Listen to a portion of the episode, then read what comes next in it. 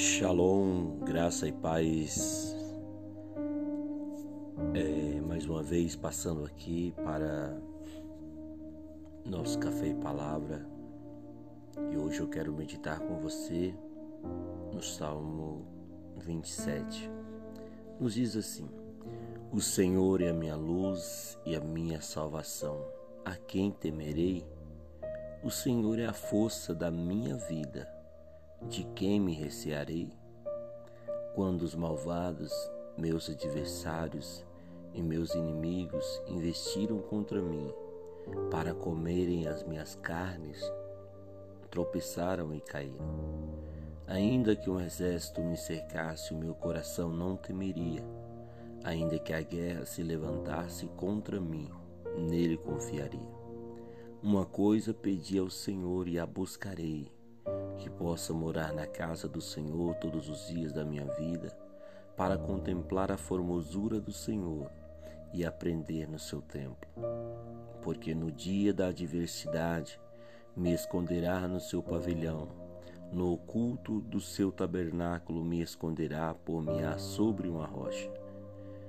Também a minha cabeça exalta, exaltada sobre os meus inimigos que estão ao redor de mim pelo que oferecerei sacrifícios de júbilo no seu tabernáculo. Cantarei sim, cantarei louvores ao Senhor. Ouve, Senhor, a minha voz, quando clamo, tem também piedade de mim e responde-me. Irmãos, olha para você ver a confiança em Deus nem o anelo do salmista pela sua presença.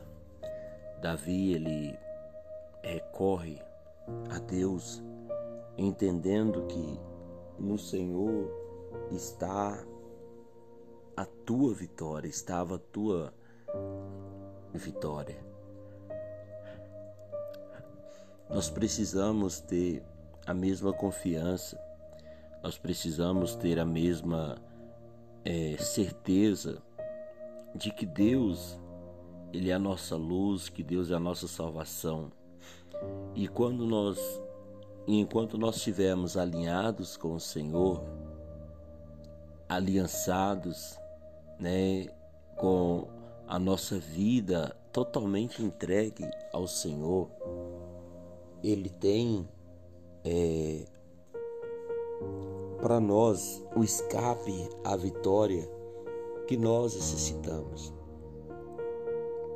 Que você possa entender que o teu socorro não está no Estado, o teu socorro não está no governo, o teu socorro não está no homem, mas o teu socorro vem do Senhor. Ele vem do Senhor que fez os céus e a terra. É por isso que no Salmo 121 ele vai dizer: Eleva os meus olhos para os montes, de onde me vem o socorro? O meu socorro vem do Senhor que fez os céus e a terra. E confie no Senhor, descanse no Senhor. Como o salmista, ele descansava e ele anelava, a ponto de dizer que o Senhor é a força da sua salvação, da sua vida a quem ele recearia? Né? Quando os malvados adversários né, se juntaram contra ele para cercá-lo, Deus estava ali do lado dele, trazendo suporte, trazendo socorro, trazendo a libertação na vida do rei Davi. É importante você entender isso. É importante você frisar isso. Deus ele cuida, Deus ele nos protege dos nossos inimigos, daqueles que querem o nosso mal, daqueles que proferem o nosso mal. O homem muitas das vezes ele perde a sua bênção por duvidar desse amor, por duvidar desse cuidado, por duvidar dessa proteção. E além da confiança, nós vamos ver uma outra postura de Davi. que é de desejar, anelar, querer estar no centro do coração de Deus. Uma coisa pedi ao Senhor e a buscarei, que eu possa morar na casa do Senhor. Ele queria, ele desejava estar na casa do Senhor. Hoje, muitos querem o livramento, querem a bênção, mas não querem a presença de Deus. Nesse novo ano, meu irmão, priorize estar na casa do Senhor. Priorize ser ministrado. Ontem mesmo tivemos um culto maravilhoso onde a presença de Deus ela nos encheu. Fui muito tocado pela presença do Senhor ali ontem. E é esta força que nos nutre, essa força que nos capacita, essa força que nos leva a, a crescer. Por isso que Davi não abria mão dessa presença. Ele diz: Uma coisa pedi ao Senhor e a buscarei, que eu possa morar na casa do Senhor você tem tido prazer em ir à igreja, em ser ministrado? As pessoas hoje não querem ser ministrado.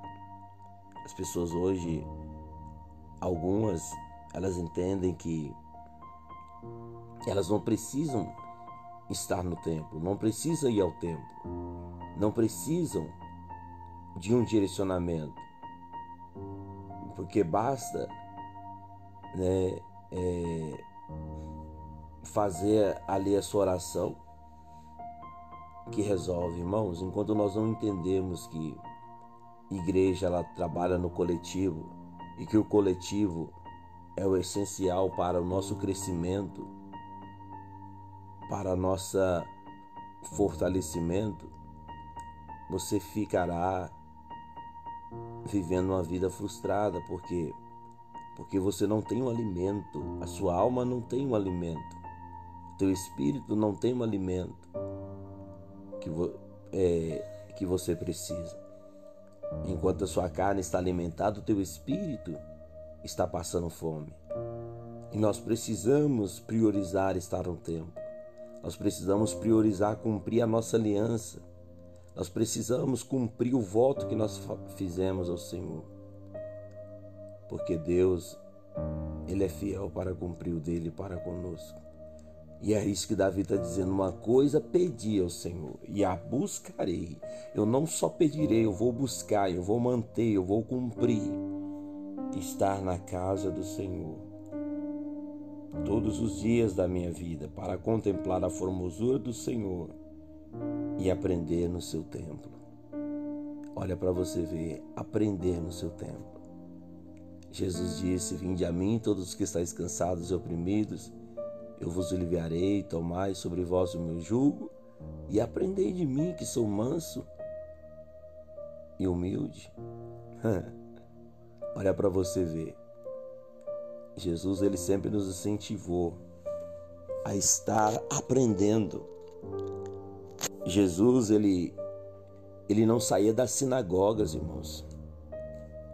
Ele não saía das sinagogas ministrando e sendo ministrado Jesus. Agora eu e você, não, eu não preciso estar no templo, eu não preciso ir ao templo. Não deixe o inimigo te enganar, meu querido.